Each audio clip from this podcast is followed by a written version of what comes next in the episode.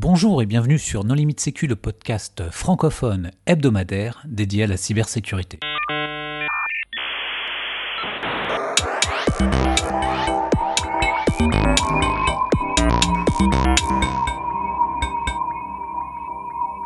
Alors aujourd'hui, nous recevons Gabriel Thierry, qui est un journaliste qui s'intéresse aux questions de cybercriminalité et de leurs conséquences judiciaires. Bonjour Gabriel.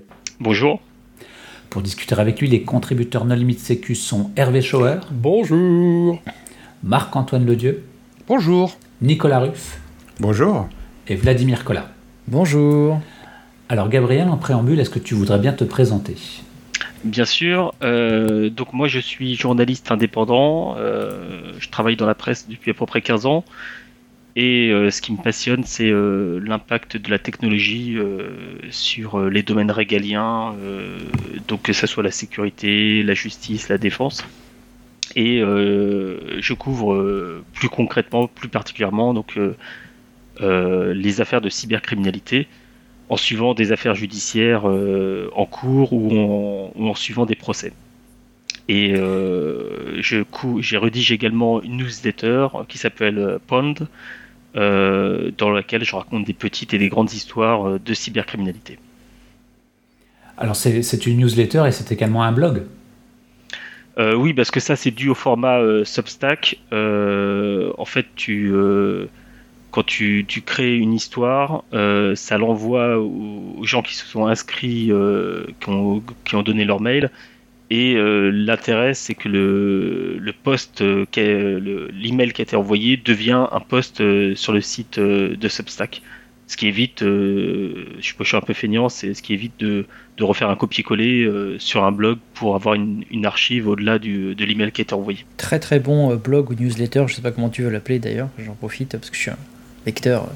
Et ouais, vraiment très très beau travail et ça reprend en fait pas mal d'affaires passées de cybersécurité certaines très vieilles comme l'histoire de Mafia Boy, ou des un peu plus récentes comme Mirai, un peu plus anciennes comme les Yes fait vraiment, euh, il y a un beau et gros travail euh, de, euh, bah, pour raconter tout ce qui s'est passé avec les détails. C'est vraiment très très intéressant. Ah bah, merci. Je recommande à tout le monde de lire.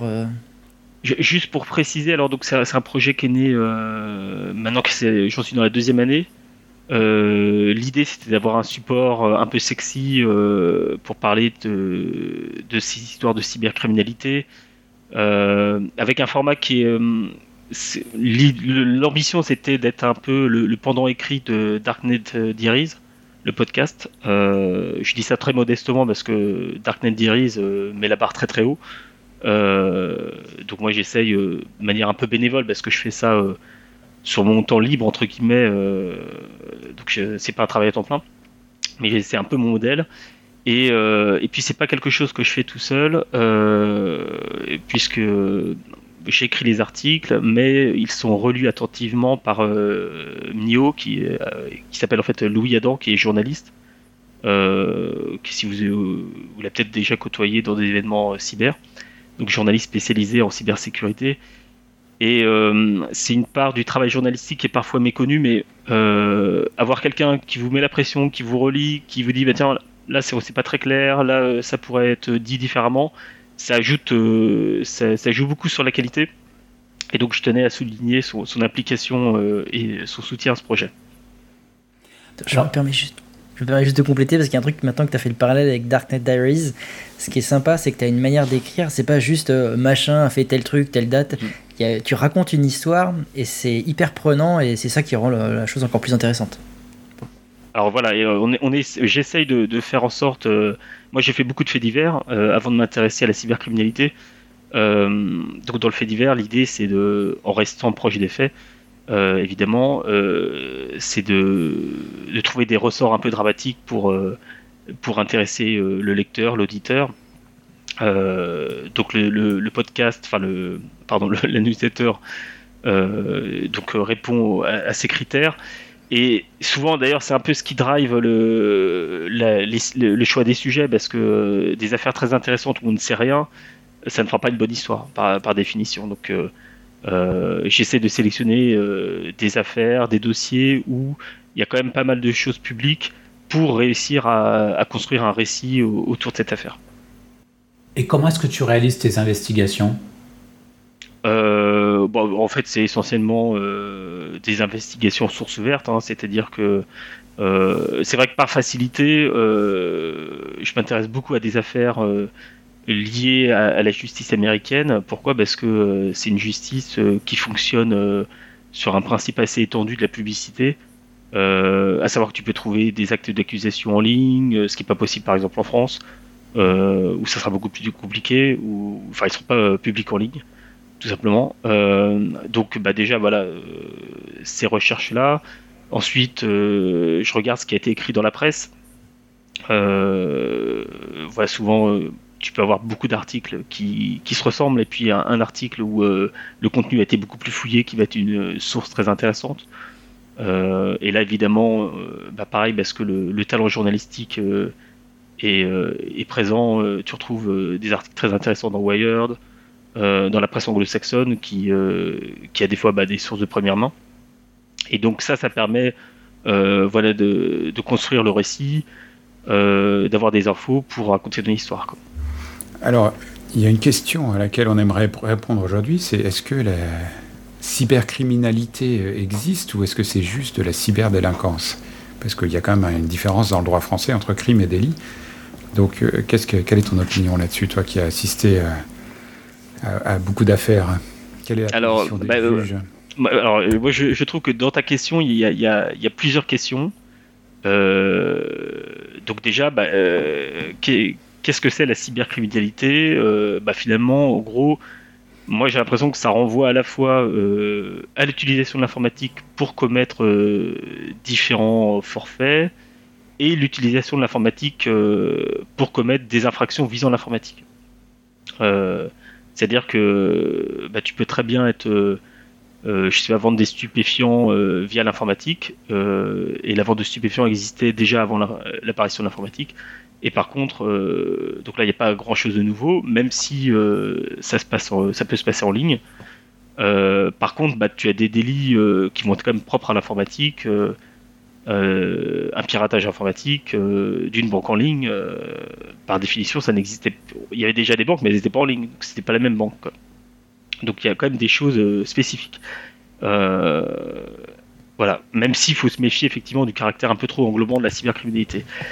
et la deuxième question, bah oui, effectivement, il y a les crimes et il y a les délits. on fait la distinction dans le droit français. Euh, les, crimes, bah, c'est les, euh, les, infractions les plus graves. Euh, et finalement, bon, grosso modo, on, est plutôt sur essentiellement des délits. Il y a, un, crime hein, qui, vise le, toi, la criminalité informatique. mais on pourrait retrouver aussi des affaires de cybercriminalité se retrouvant dans la cour d'assises par le jeu de la bande organisée. Euh, voilà, je parle sous le contrôle de l'avocat du, euh, du, plateau. C'est tout à fait ça. Donc, mais grosso modo, on, on est plutôt sur, on est sur une, des affaires délictuelles. Quoi. Ouais, tout ce qui est fuite de données, rançongiciel, etc., c'est délictueux. Bah, ouais, non, non, rançongiciel, pas forcément, parce que euh, si on considère que tu es tout seul pour euh, que tu as opéré te le rançongiciel tout seul, euh, qu'en fait c'est un piratage euh, suivi d'une destruction de, fichiers euh, ou une modification de données. En gros, voilà, ça serait ça la, la traduction juridique. Euh, ça sera un délit. Par contre, si on estime que tu agis en bande organisée avec, mettons, un fournisseur d'accès initial. Euh, ah bah, ils sont, ils sont avec, en bande organisée, c'est. Oui, mais euh, mais il faut le prouver. Euh, mais en tout cas, si on, on, on peut, on te poursuit euh, pour un fonctionnement en bande, en bande organisée. et qu'on arrive à le prouver, là, ça, ça pourrait être passible de la cour d'assises. Et donc, dans ce cas-là, c'est bien criminel, parce qu'ils sont toujours en bande organisée. Il y a ceux qui font le premier accès, ceux qui font les infrastructures de, de, de, de command and control, c'est une industrie, donc... Euh... Oui, mais euh, ça, on va dire que c'est la théorie, mais par exemple, euh, le, la première personne qui a été poursuivie en France pour, pour l'exploitation d'un rançon logiciel, à savoir Alexander Vinnik, euh, il a été poursuivi devant le tribunal correctionnel et pas devant une cour d'assises. La, qualification de bande organisée de mémoire n'était pas retenue. Par contre, il y avait une poursuite pour association de malfaiteurs. Mais du coup, ça a permis de le juger devant un tribunal correctionnel. Peut-être que ça a été un choix. Peut-être, faisons l'hypothèse que ça a permis d'accélérer le traitement judiciaire de, de ce dossier. C'est une simple hypothèse, je n'en sais rien. Mais euh, en tout cas, euh, les choses sont pas forcément euh, évidentes. Il, y a, un moment, il y a des choix. Le problème de la poursuite en bande organisée, c'est d'arriver à identifier différentes personnes et d'arriver à déterminer, pour le parquet, qui, opère les poursuites, d'arriver à déterminer qu'il y a eu une collusion effective entre un groupe. Or, ça, c'est un truc qui est extrêmement difficile, même si on sait qu'il y a ceux qui vont faire les infrastructures, celui qui, celui qui machin. Au final, euh, qu'est-ce qu'on va essayer de chercher? Enfin, qu'est-ce que le parquet, hein, l'autorité de poursuite, euh, va essayer de, trouver? Ben, C'est celui qui aura été, le, entre guillemets, le cerveau et, entre guillemets, qui aura euh, récupéré l'argent. Et si celui-là, on arrive à l'identifier, eh ben, c'est déjà pas mal. Parce qu'en fait, le problème, c'est l'identification. C'est grâce à vous que j'ai appris tout ça, hein, vous, euh, les contributeurs euh, No Limit Sécu. C'est qu'en fait, identifier qui est à l'origine de, c'est extrêmement difficile. Donc déjà, quand on a la chance, euh, comme Gabriel vient de le dire, d'avoir une personne dont on sait que c'était entre guillemets le cerveau euh, d'une affaire, bah déjà si on arrive à la poursuivre, cette personne, au sens judiciaire du terme, c'est énorme. Mais si on essaie de taper trop large et qu'on n'arrive pas euh, pour le parquet euh, à déterminer qui a fait quoi, en fait c'est l'ensemble qui va capoter. Donc c'est le fameux proverbe qui trop embrasse mal étreint eh ben en fait on va restreindre, moi c'est comme ça que je le vois, on va restreindre le champ des poursuites et on va taper sur entre guillemets le cerveau, c'est-à-dire globalement celui qui va récupérer l'argent. Moi c'est comme ça que j'analyse aussi ces, jurisprudences, parce qu'en fait il y en a très peu en France qui sortent comme ça. Tu peux peut-être euh, préciser pour nos auditeurs ce que c'est que l'affaire Vinic, parce que tout le monde n'est pas forcément au courant de ce qui s'est passé. Euh, ça permettra de travailler sur un cas concret. Bien sûr. Euh, donc Alexander Vinic, alors on va retrouver les dates. Parce que des fois on s'embrouille un peu. Alexander Vinik, euh, c'est un, russe euh, qui a été arrêté en juillet 2017 euh, en Grèce. et donc il était demandé par la justice américaine. pourquoi? Parce que il est soupçonné d'être l'administrateur de, de, la plateforme d'échange de crypto-monnaie BTCE, enfin BTCI, j'imagine, plutôt en anglais. Euh, et euh, il est également euh, soupçonné par la justice américaine d'avoir un rôle dans le hack de, de Mongox. et ce qui s'est passé, c'est qu'à son arrestation, les Français se sont rendus compte que le, profil de ce personnage les intéressait aussi.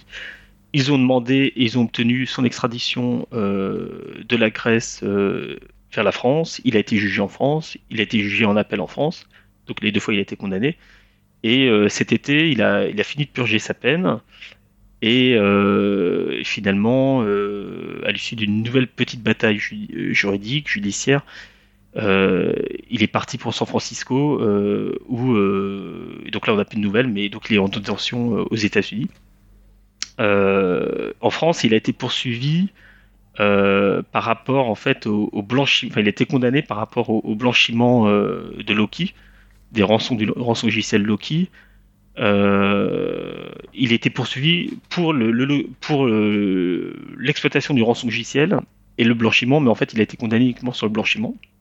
Euh, et ça fait écho à ce qui vient d'être dit, c'est que on n'a pas pu prouver, euh, les autorités de poursuite n'ont pas pu prouver qu'il avait bien été à l'origine de, qu'il avait bien exploité le rançon logiciel. Par contre, ce qui a été prouvé euh, par, euh, en fait, euh, grâce à l'analyse de la base de données BCC, de BCCI, c'est qu'il a bien blanchi des rançons extorquées à des victimes de ce rançon logiciel, et donc il a été condamné sur cette base.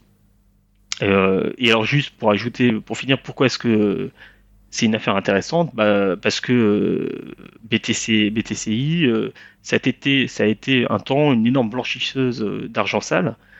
Euh, et euh, qui faisait écran par rapport aux enquêtes judiciaires menées par différents pays.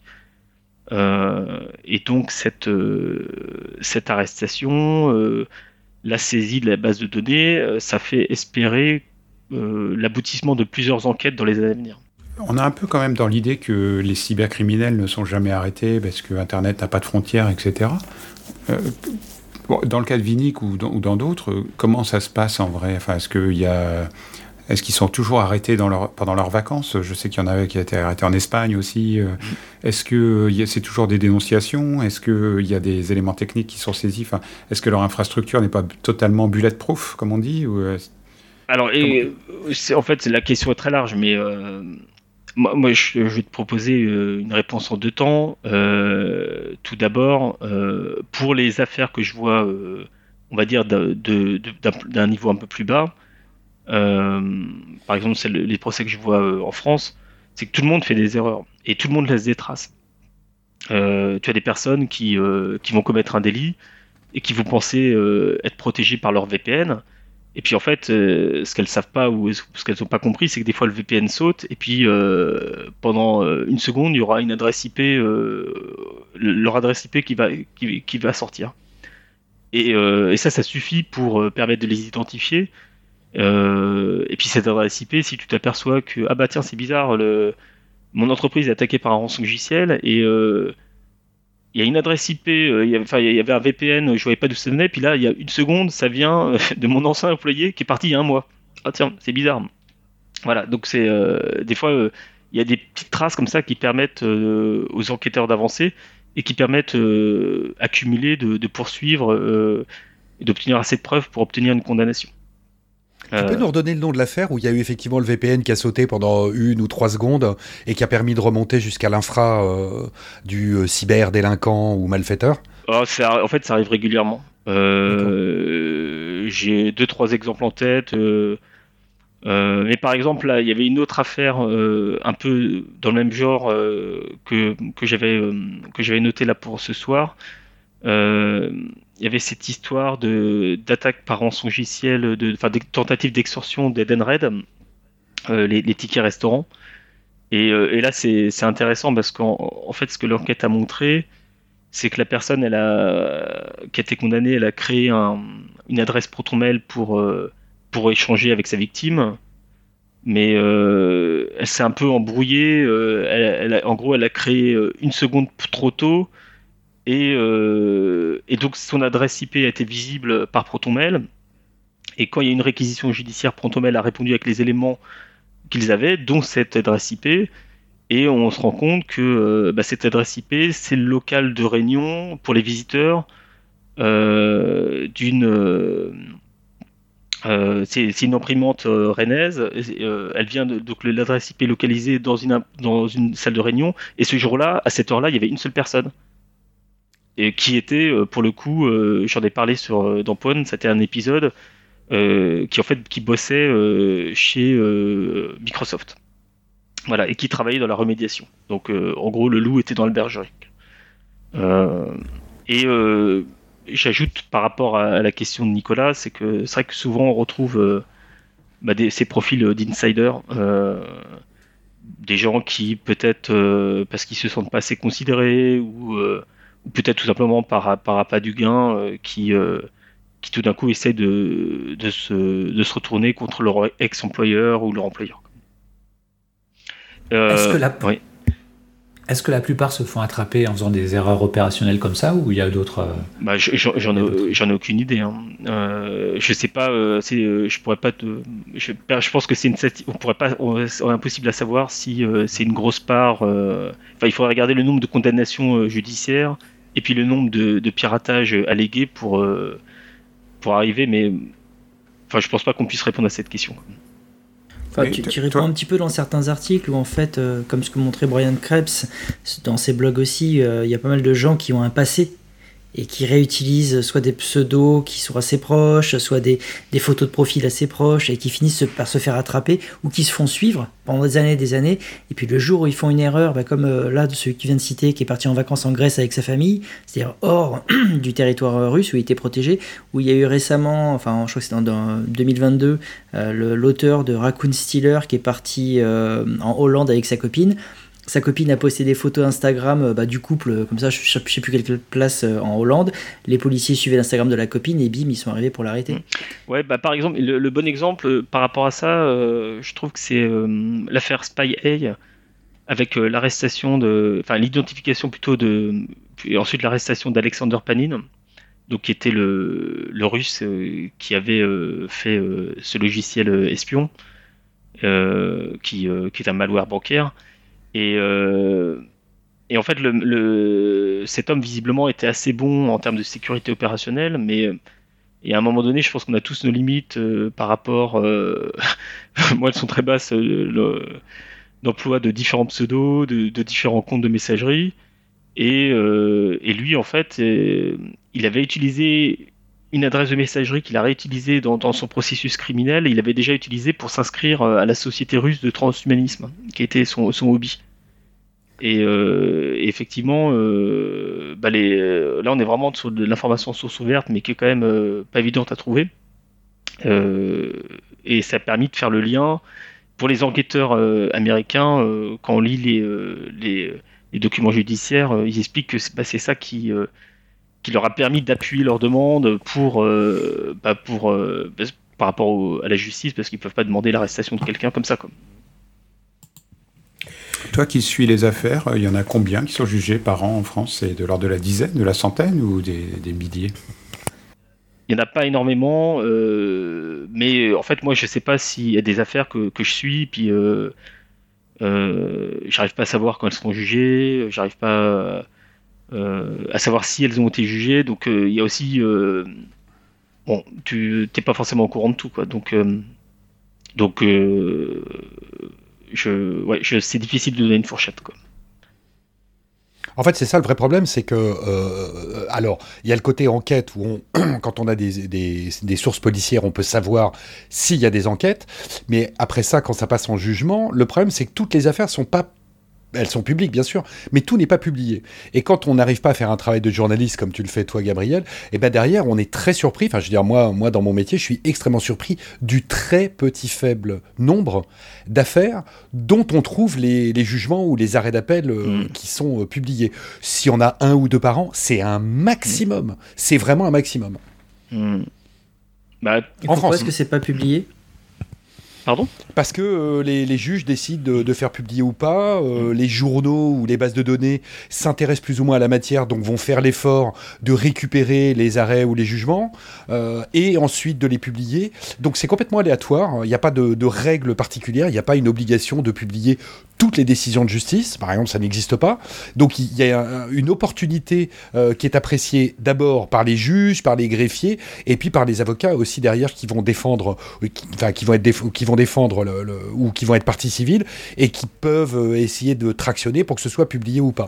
Donc il y a tout un jeu derrière qui fait que on a très très peu d'affaires euh, publiquement accessibles. Il n'y a pas plutôt les avocats euh, de la personne condamnée qui font tout pour que ce soit pas publié bah, Éventuellement, éventuellement.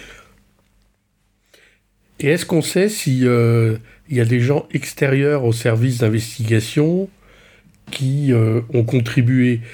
Moi, je vois sur Internet euh, beaucoup de gens qui disent euh, faire euh, de l'OSINT, de l'analyse de la menace, du suivi des groupes de malfaisants, enfin, etc.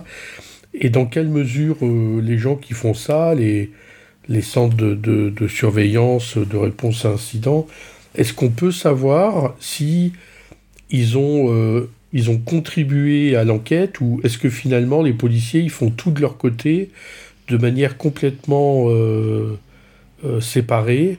Est-ce qu'on peut savoir ça? Alors euh, Hervé, je vais, dire, j'en ai aucune idée, mais ça, par contre, on, rebondit sur, pour moi, des gens qui, qui sont absolument cruciaux dans, ces enquêtes et c'est tout l'objet du, livre d'Andy Greenberg euh, Tracers in the Dark. Euh, donc c'est un, journaliste de Wired qui a, écrit un bouquin là euh, qui vient de paraître à la fin de l'automne sur l'apport de la surveillance des, flux de crypto-monnaies dans les enquêtes de cybercriminalité. C'est un livre passionnant que, que je vous recommande.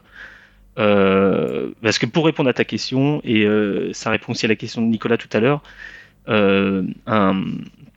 un, apport essentiel dans les enquêtes, euh, dans les grosses, dans les grosses affaires, on va dire, de, cybercriminalité, c'est euh, l'exploitation de la crypto-monnaie. Euh, et vous avez un peu de bouteille, vous vous en souvenez, il y a dix ans, on disait, ah, le Bitcoin, c'est c'est une monnaie criminelle, c'est une monnaie opaque, nanani, nanana. Et en fait, c'est tout le contraire. C'est une blockchain publique. On peut consulter euh, qui où règne le pseudonymat. Donc, on n'a pas l'identité, mais cas, on a des pseudonymes. Et euh, tu as des entreprises comme euh, Chain Analysis qui ont, qui ont su apporter euh, des, des, solutions euh, pour permettre de tracer des flux financiers.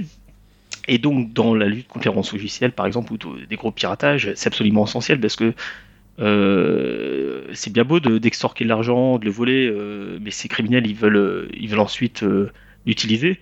Et donc, il va falloir le blanchir. et donc, ça va leur poser toute une série de problèmes. et c'est un levier très très intéressant pour les enquêtes. Quoi. Et qui permet de nombreuses, nombreuses, nombreuses enquêtes d'aboutir. Et ce qui est très marrant d'ailleurs, c'est qu'on voit les affaires aux États-Unis, et ça c'est grâce à, à, ta newsletter que je l'ai mmh. que je l'ai vu, que j'ai découvert. En fait, les, les, affaires qui commencent à éclater aux US, ce sont la plupart du temps des mixeurs hein, ou des gens qui opèrent des mixeurs qui commencent à se faire condamner pour des affaires qui ont éclaté vers 2015 ou 2016. Mmh. Donc aujourd'hui, en 2021-2022, on commence à avoir de la jurisprudence sur des faits. Euh, souvent pour des mixeurs qui ont été commis il y a 4, 5, 6 ans. Parce que maintenant, on commence apparemment techniquement à maîtriser le, input, c'est-à-dire le, la crypto-monnaie qu'on va rentrer dans le mixeur, et on va être capable de déterminer en sortie de mixeur bah, que c'est bien les mêmes comptes ou ce sont bien les mêmes bénéficiaires. Bah, la, bonne nouvelle, c'est qu'effectivement, il y a... Euh, la, la, balance n'est pas forcément aussi déséquilibrée qu'on qu peut le croire. Euh, ce, que, ce que je veux dire par là, c'est que... Euh, à première vue, on aurait pu penser que la criminalité arrivait à faire sa révolution numérique euh, et qu'on serait une sorte de, euh, qu'on qu serait à la merci euh, du, hacker russe par exemple ou, ou haute neutralité hein, pour pour pas stigmatiser quelqu'un, stigmatiser un pays ou un autre. bah en fait, ce, cette transformation numérique, elle elle joue dans les deux sens parce que ok, le, le numérique permet euh, un passage à l'échelle extrêmement euh, fort pour les criminels, mais à l'inversement, ce qu'on voit aujourd'hui, euh, avec l'utilisation de la blockchain, avec euh, par exemple des affaires d'ampleur comme Ocrocha, euh, vous savez, ces smartphones euh, qui étaient utilisés, soi-disant sécurisés, qui étaient utilisés par des trafiquants, et puis en fait, qui se sont révélés, qui ont, été piratés par, les, les justices de différents pays, et donc permettant de lire dans, ces messages, bah, c'est passage à l'échelle, en fait, il va dans les deux sens. Et euh, vous, pouvez avoir des gens qui peuvent se sentir euh, relativement impunis. Euh, par exemple, utiliser l'exemple qu'on citait tout à l'heure, la plateforme BTC, comme un, une blanchisseuse d'argent sale mondial. Ça marche, mais qu'est-ce qui se passe si cinq ans après, en fait, des forces de l'ordre, une justice arrivent à mettre la main sur cette base de données et ben tous ces gens qui se croyaient euh, euh, à l'abri, en fait, on se rend compte qu'ils parlaient beaucoup entre eux et euh, on peut, ça peut permettre de, de, faire déboucher de nombreuses enquêtes. Donc ça va dans les deux sens et ben, les mixeurs c'est la même chose. Peut-être qu'il y a des gens qui, qui, la promesse du mixeur c'était que c'était intraçable. Ben, peut-être que la promesse n'était pas totalement réalisée. Alors, on va revenir peut-être sur les histoires que tu as racontées. Alors, parmi celles-ci, quelle est celle peut-être qui t'a le plus euh, étonné, le plus surpris? Euh, voilà, ça, euh, je je sais pas. C'est vrai que par exemple, pour revenir sur Spy Eye, Spy Eye dont on parlait tout à l'heure, le coup de le, le russe qui est, qui est, confondu par son inscription à une association de transhumanisme russe, je trouve que c'était pas mal. Euh, voilà, il y, y, y a, souvent des, des, petits détails comme ça qui sont euh, qui sont un peu étonnants. Je vais te. Oh, tu peux parler de la barbe. Je crois que c'est ton premier, ta première histoire. Elle était magnifique. Ah, oui, alors et puis euh, alors bah, c'est c'est euh, intéressant. le barbu le bar... breton arrêté aux États-Unis. Voilà, c'est Oxy Monster qui était oui, un vendeur très actif sur Dream Market. Alors effectivement, bah, lui c'est assez cocasse parce que, enfin c'est assez cocasse. Il, il est, passionné par euh, la pilosité, euh, par la barbe, et euh, il se fait coincer en allant à un concours de barbe aux États-Unis. Mais en fait, ça va plus que ça. C'est, il, se fait prendre parce que il y a différents indices qui l'amènent vers lui, et en étudiant son, ses, ses, comptes sociaux, les enquêteurs se disent ah bah oui, c'est sans doute notre client. Comme. non pas que tous les barbus et tous les les amateurs de concours de barbe soient des, délinquants en, puissance, mais par exemple, il, s'affichait avec des armes. Enfin, il avait, il affichait un certain pedigree comme. et là, pour parler de cette histoire, ça fait le lien avec votre première question. au départ, je me suis, demandé est-ce que c'est une bonne histoire pour ma newsletter parce que, en fin de compte, euh, c'est pas l'histoire vraiment d'un cybercriminel, c'est l'histoire de quelqu'un qui vend des stupéfiants euh, sur Internet. Alors, est-ce que ça, c'est un cybercriminel ou pas? Bon, euh, moi j'ai trouvé que l'histoire était intéressante et méritait d'être apportée au lecteur de, de l'invisiteur. mais on, pourrait, si on était plus pur, on dirait bah non, c'est pas une histoire de cybercriminalité, c'est l'histoire d'un trafiquant de drogue. Est-ce que tu assistes à des audiences? En direct, je veux dire. Ah oui, énormément. Du coup, j'en viens à ma question, qui, on va essayer de rester dans la bienveillance, mais euh, quel est euh, le niveau de compréhension de tous ces sujets par la justice aujourd'hui? Euh, Si tu as un, expert qui dit qu'il a utilisé un VPN et que quelqu'un répondra pas du tout, c'était Amashi PowerGuard. Euh, est-ce que les gens font tous une tête, euh, ils se regardent tous comme des merlans frits, ou est-ce qu'il y a quand même une certaine compréhension des sujets techniques et des, juges spécialisés euh? Alors, il, faut éviter de faire des généralités, dans le sens où déjà la justice, eh ben, il, y a, il y a des magistrats du parquet, il y a des juges d'instruction, qui instruisent à charge et à décharge. et puis il y a des magistrats du siège qui jugent. Et puis ensuite, il y a les auxiliaires de justice qui sont très importants, qui sont les avocats. Donc ça fait euh, autant de catégories de personnes qui effectivement euh, doivent bien comprendre les enjeux. Mais, et, les experts judiciaires voilà. aussi. Mais, mais euh, j'ajouterais qu'avant tout, ce sont, ces différentes personnes, ce sont des spécialistes du droit. et donc, leur question à eux, c'est c'est d'abord euh, est-ce qu'il y a une infraction, euh, est-ce qu'elle est prouvée, euh, est-ce qu'on peut condamner ou, est-ce qu'on doit relaxer quelqu'un par rapport à ces infractions. c'est ça leur questionnement. Alors c'est vrai que des fois il y a des bah, t'as des magistrats qui butent un peu sur les mots, mais est-ce que ça fait d'eux des gens incompétents? Je pense pas. alors effectivement, des fois c'est une stratégie de la défense. Je l'ai vu aussi de d'essayer d'embrouiller un peu les juges euh, dans le vocabulaire technique, mais leur question, euh, leur question n'est pas forcément là. Quand il y a d'autres, euh, un faisceau d'indices plus général, ça, ne s'arrête pas forcément à, un seul élément technique qui aboutirait, oui ou non, à la, condamnation de quelqu'un. En fait, je te dis ça parce qu'il y a une jurisprudence en Allemagne il y a quelques années assez rigolote où quelqu'un euh, a été poursuivi pour avoir fait des téléchargements illégaux. Alors on est, on est loin de la cybercriminalité, là c'est plus de la cyberdélinquance. Hein. Mais euh, il avait dit au juge, ben non, ça peut pas être moi, euh, j'étais en vacances à, cette date-là, donc ça peut pas être moi qui utilisais l'adresse IP de cette box. Et le juge a dit, ah oui, si vous êtes à la maison, forcément, vous pouvez pas envoyer de, de paquets sur Internet depuis votre box chez vous. Quoi. Alors, je, connais. J'avais trouvé ça intéressant. Je, je, connais pas le fonctionnement de la justice allemande. Euh, mais le fonctionnement de la justice française est beaucoup plus collégial, euh, dans le sens où euh, à l'audience, par exemple, tu vas, voir le parquet qui va exposer son point de vue, les magistrats qui vont juger auront, auront eu le temps d'avoir pris connaissance du dossier, les avocats vont faire leurs observations. S'il y a une partie civile, peut-être qu'elle appuiera également l'accusation. Euh, donc c'est par exemple, euh, une bourde comme ça ça, se verrait moins. Par contre, euh, pour revenir à ta question, c'est vrai que là où j'ai senti des magistrats du siège, donc des, gens qui jugent des, personnes, des, des, prévenus, un peu sur la difficulté, il y a eu, il y a quelques mois, une affaire qui, était, qui était basculée en comparution immédiate on sentait bien quand même que les trois magistrates euh, étaient, euh, étaient un peu décontenancés parce que les, comparutions immédiates, euh, c'est des violences, c'est des vols. On, va dire que c'est une délinquance qui est, assez crue. Et, là, on se retrouvait avec un dossier de criminalité informatique. Bon, c'était pas, c'était pas leur quotidien, quoi. Mais bah là, c'était un choix d'autres magistrats, en l'occurrence du parquet, qui qui avait sans doute euh, voulu pour ce dossier un traitement rapide. Quel est le profil euh, des attaquants? Est-ce que c'est divers et inclusif? Est-ce qu'il y a la parité ou est-ce qu'il y a toujours plus d'attaquants que d'attaquantes? Alors là, c'est une question pour la parité, c'est assez simple à répondre.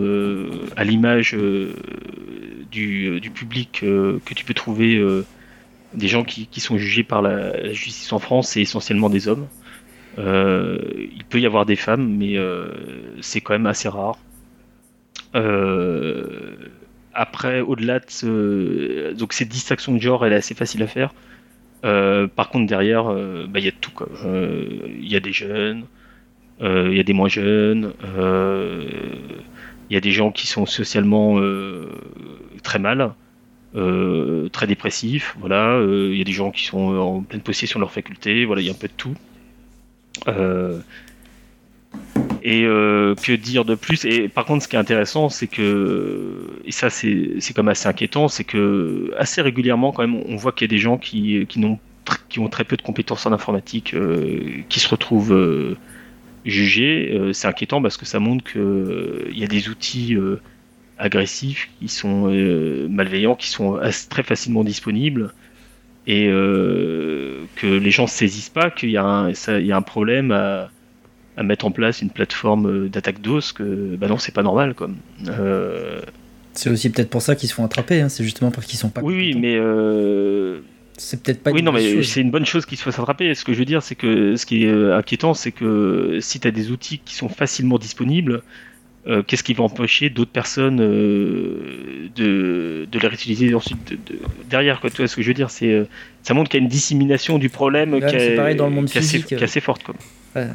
Ouais. c'est-à-dire que. Dans le monde physique, si tu veux casser les joues de quelqu'un, t'achètes un marteau à Leroy mmh. Merlin et ça mmh. suffit, t'as pas besoin d'une arme spécialement dédiée à ça. Ouais, c'est ça qu'il faut, faut, dire aux gens, c'est que dans le numérique, finalement, il y a une immense majorité de la, la des cyberdélinquances qui se contentent d'utiliser les outils développés par d'autres, les moyens développés par d'autres, et qu'il il y a finalement très peu d'intelligence et de gens brillants. Mais ensuite, il y, a le problème de l'opportunité des poursuites. Là, on va, on va le voir côté du parquet. Est-ce que moi, Proc, euh, j'ai les moyens, le temps et l'envie de poursuivre? On va prendre l'exemple des brouteurs qui sont extrêmement nombreux, qui sont rarement localisés sur le territoire national, pour reprendre un critère.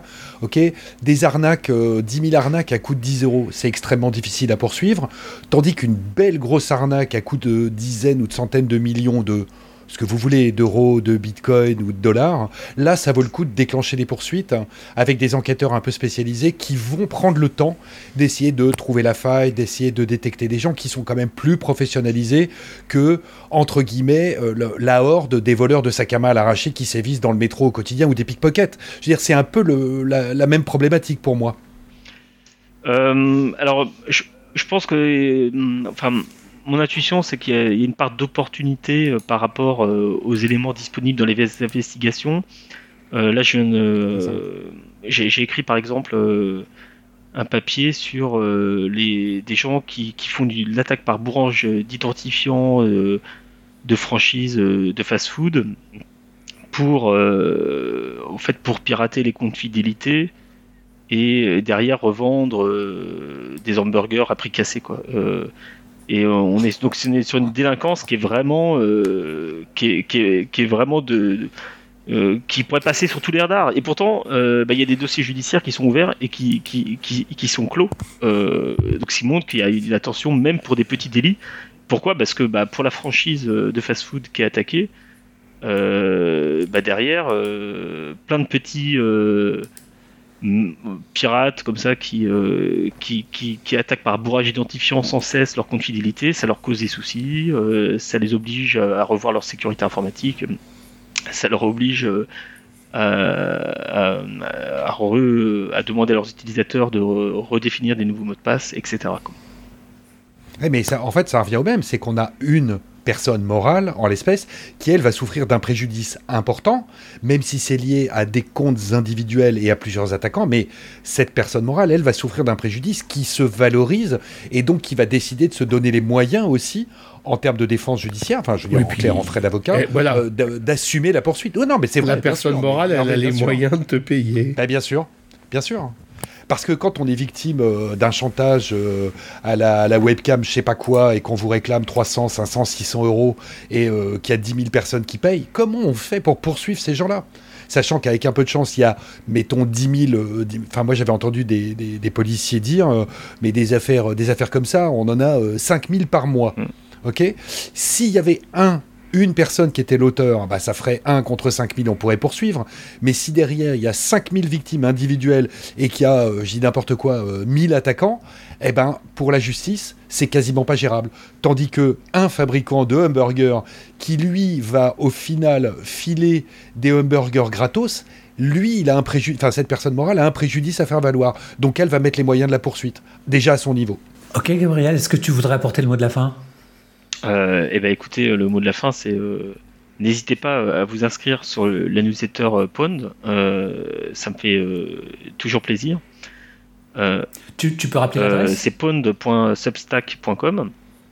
Donc voilà, bah, si vous, euh, soit vous allez euh, sur, le, sur cette adresse pour consulter les, les épisodes, soit vous pouvez vous inscrire euh, sur le newsletter. Euh, N'hésitez pas évidemment euh, à, à faire des commentaires euh, dans les espaces dédiés. Euh, moi, ça m'intéresse toujours de savoir euh, ce qui a le plus plu euh, aux lecteurs, euh, euh, les affaires qui les intéressent particulièrement. Euh, ça, me, ça me guide dans, dans mes choix de, de nouvelles histoires euh, à raconter dans ces newsletters. Merci Gabriel. Je rappelle que Pound, c'est P-W-N-E-D.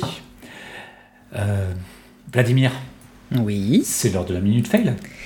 Et oui, tout à fait. Alors, je le rappelle, le principe de la minute fail est de présenter un incident ou événement passé de sécurité en prenant du recul avec humour, mais le principe n'est pas d'accabler les gens, sauf qu'on n'est jamais mieux servi que par soi-même, donc ce coup-ci, il s'agit de moi, donc je vais pas hésiter à m'accabler.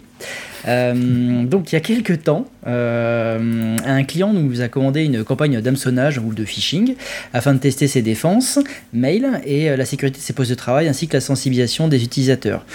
Donc à cette époque-là, on approchait des fêtes de fin d'année, donc nous, avons, nous avions décidé de monter une attaque en utilisant bah, justement la thématique des fêtes de fin d'année, en envoyant des mails et en montant des sites sur la thématique de vente de vin, de chocolat et d'autres plaisirs gustatifs.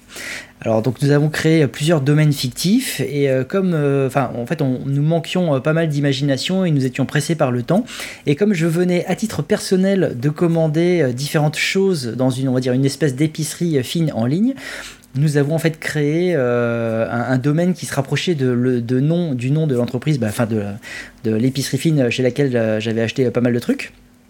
Euh, énorme erreur, hein, malheureusement. Et par flemme également, on avait euh, un peu recopié le site en changeant un peu le logo, etc. Mais c'était vraiment parce qu'on était un peu euh, à l'arrache. Et euh, donc nous préparons l'attaque, nous créons les sites vraiment à la va-vite pour donner un peu vie à, nos fausses marques. Nous construisons les charges utiles, ou payload si vous préférez, pour faire un fait comme un rançongiciel, un faux rançongiciel. Euh, et nous contenons toutes les mesures de sécurité des postes de travail, etc. Donc le temps passe et après quelques semaines, nous arrivons le jour au jour de l'attaque, le jour J. Donc le matin de l'envoi, quelques minutes avant l'attaque, nous recevons un mail du registrar qui nous informe du takedown euh, de, des domaines euh, qui imitaient donc cette marque existante.